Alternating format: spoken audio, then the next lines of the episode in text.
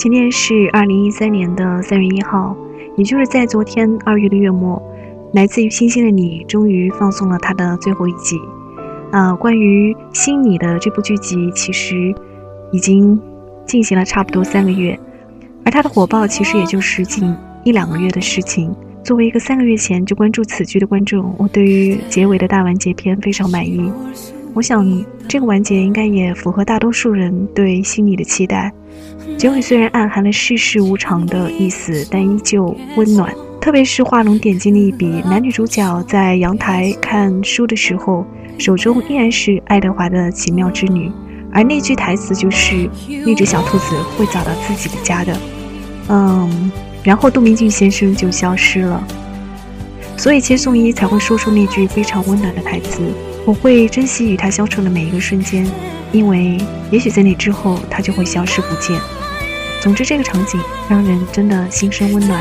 如果套用中国古代的一句诗词形容，我想大约就是“满目山河空念远，不如怜取眼前人”吧。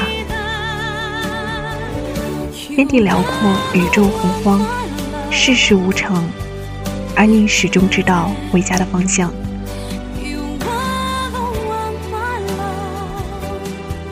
当然，说起来非常惭愧，这部剧集已经完结了，但是关于读这本童话书的这个计划却还没有完成。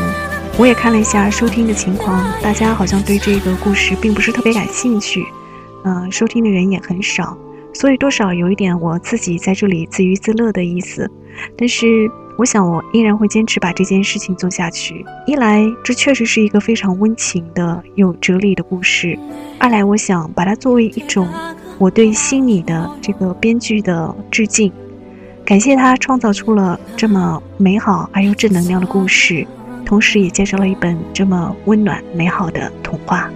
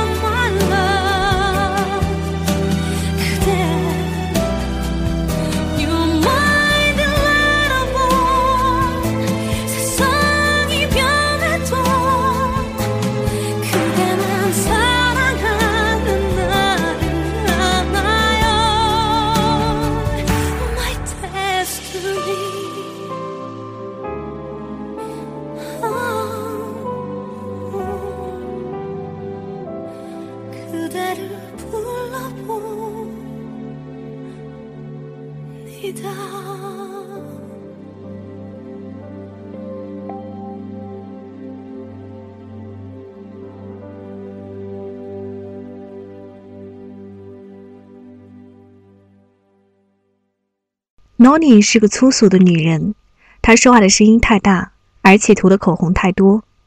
他进了家门之后，就立即发现了正坐在居室长发上的爱德华。这是什么？他说。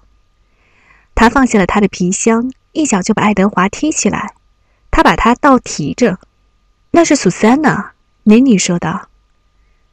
苏珊娜，诺妮叫道。他摇了摇爱德华。他的衣服掀起来，罩在他的头上，他什么也看不见了。他对诺尼产生了一种深深的、永久的憎恨。是你父亲发现他的，妮妮说道。他是被网捞上来的，他的身上没有穿衣服，所以我就给他做了几件。你不就成了他的女仆了吗？诺尼嚷道。兔子是不需要穿衣服的。嗯，妮妮说。他声音有些颤抖，可这只小兔子好像很需要穿。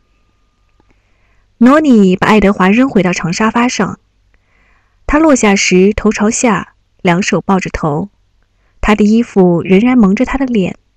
整个一顿饭的时间，他都是以那样的姿势待着的。你把那旧的高脚椅弄出来干什么呀？诺尼嚷道。“哦，不必为他操心。”梅尼说，“你的父亲刚才已经把那掉了的部分粘上了，不是吗，劳伦斯？”“对呀。”劳伦斯说，低着头吃着饭，连眼皮都没有抬一下。当然，晚饭后，爱德华并没有和劳伦斯到外面站在星空下去抽烟，而奈妮自从爱德华和他一起以来，第一次没有给他唱催眠曲。事实上，直到第二天早上以前，爱德华一直受到冷落，并被遗忘了。第二天早上，诺尼又把它拿起来，把遮住他脸的衣服。拉了下来，盯着他的眼睛。“你是老人们着了迷，是不是？”你，诺尼说道。“我在镇上听人们说了，他们对你就像对待一个兔孩儿一样。”爱德华也目不转睛地看着诺尼，他的口红亮亮的，像血一样红。他觉得一阵冷风从屋里吹过。什么地方有扇门被打开了？好了，你骗不了我，他说。他摇了摇他，我们需要做一次旅行，你和我一起。